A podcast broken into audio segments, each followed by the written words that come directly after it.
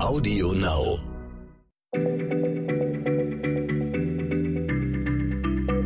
Schneller Schlau, der kurze Wissenspodcast von PM.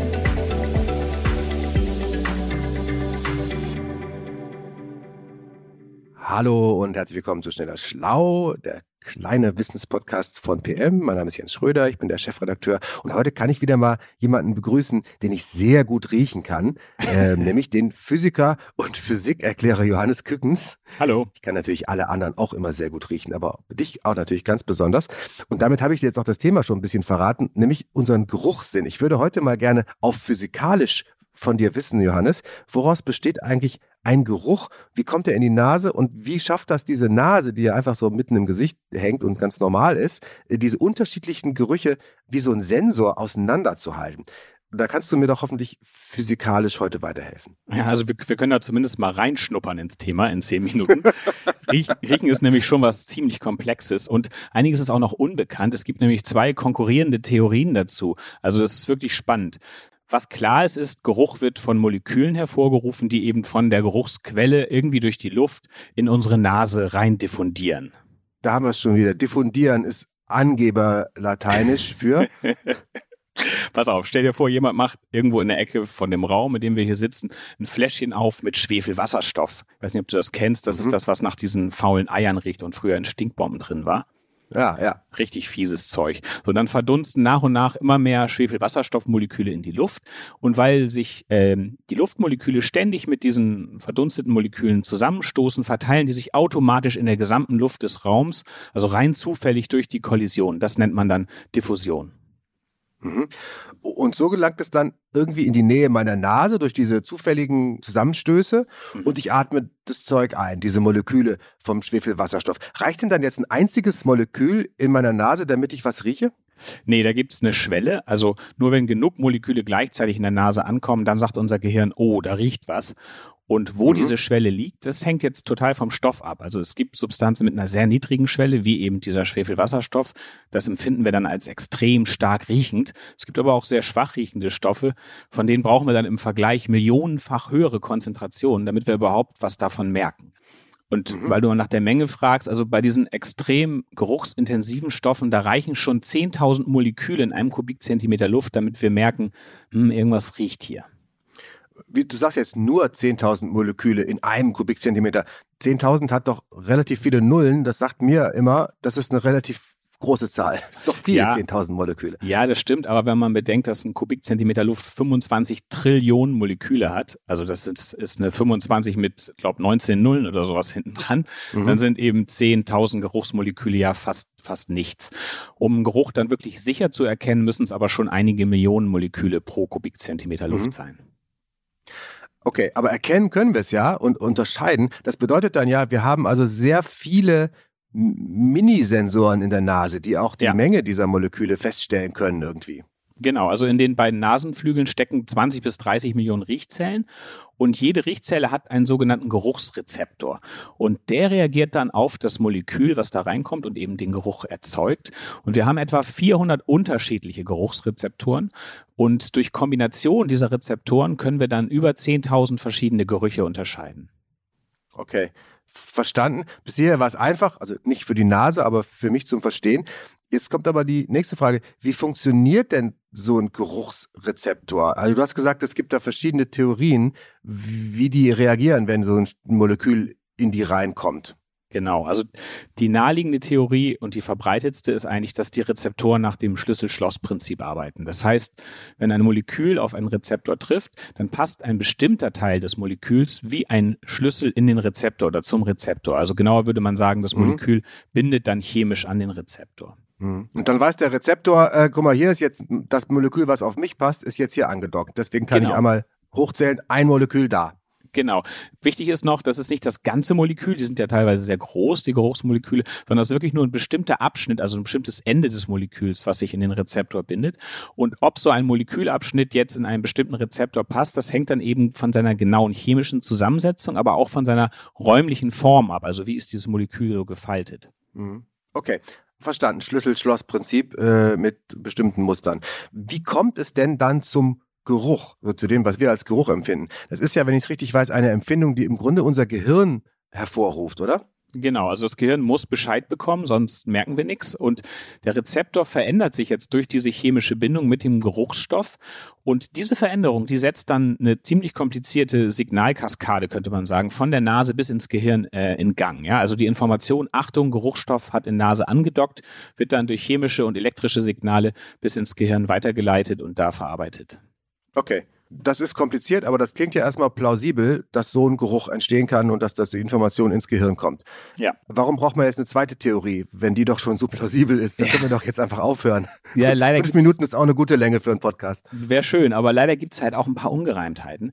Wir können zum Beispiel nicht sicher vorhersagen, wie ein Molekül riechen würde, das wir neu und künstlich herstellen. Aber man kann ja man kann ja heute synthetische Moleküle herstellen und die genau designen vorher am Computer. Da weiß man genau, wie die chemische Zusammensetzung bis ins kleinste Detail ist. Auch die Form kann man gut simulieren. Trotzdem können wir oft nicht vorhersagen, wie riecht denn dann dieser Stoff. Und es ist auch so, dass, dass man festgestellt hat, dass chemisch sehr ähnliche Stoffe mit den gleichen chemischen Gruppen, die da so außen dranhängen, teilweise völlig verschieden riechen. Und deshalb ist irgendwie auch klar, diese chemische Schlüssel-Schloss-Theorie, die reicht nicht, um unseren Geruchssinn wirklich vollständig zu verstehen. Also das heißt, es gibt Moleküle, die sehen mehr oder weniger gleich aus, die docken an dieselben Nasenrezeptoren an, riechen aber trotzdem unterschiedlich. Das meinst du? Und das ist sozusagen das Problem bei der chemischen Theorie. Genau. Wir können das Andocken selbst nicht sehen. Das ist immer eine Vermutung, weil man, man kann die Gerichtszellen nicht einfach rausschneiden und sich angucken. Dann gehen die kaputt und wenn dann nicht mehr versorgt werden vom Körper. Deshalb kann man das sehr schwer untersuchen. Das ist auch nur eine Theorie. Ähm, Okay, das war eine chemische Theorie. Jetzt ja. haben wir, du bist ja nun Physiker. Ich vermute ja. mal, du hast jetzt noch eine physikalische Theorie, die diese genau. Ungereimtheit natürlich hinwegfegt mit großem Wissen. Ja, sonst, sonst wäre ich ja heute völlige Fehlbesetzung. Also man kann die Moleküle auch anders unterscheiden, an, nicht, nicht nur an ihrer chemischen Zusammensetzung und an ihrer Form, sondern auch darin unterscheiden, wie sie schwingen. Also um mhm. das, um das sich vorstellen zu können, nehmen wir ein ganz einfaches Molekül, das nur aus zwei Atomen besteht. Die Form kann man dann gut mit so einer Hantel vergleichen. Also zum Beispiel molekularer Sauerstoff, O2, besteht aus zwei Sauerstoffatomen. Mhm. Links ein Atom, rechts ein Atom und die werden zusammengehalten mit einer chemischen Bindung dazwischen. So, wenn das Molekül jetzt eine bestimmte Menge Energie aufnimmt, zum Beispiel durch Wärmezufuhr, dann können die beiden verbundenen Atome gegeneinander schwingen, so als wären sie durch so eine Art Feder miteinander verbunden. Mhm. Achso, und dann schwingen die so aufeinander zu, die Atome, und wieder voneinander weg, wie so eine, wie so eine Hantel mit einem ja. biegsamen Zwischending, immer hin und her. Genau. Und wenn jetzt ein Molekül mehr als zwei Atome hat, was ja dann meistens der Fall ist, dann gibt es auch noch mehr Möglichkeiten, wie so ein mhm. Molekül als Ganzes schwingen äh, kann.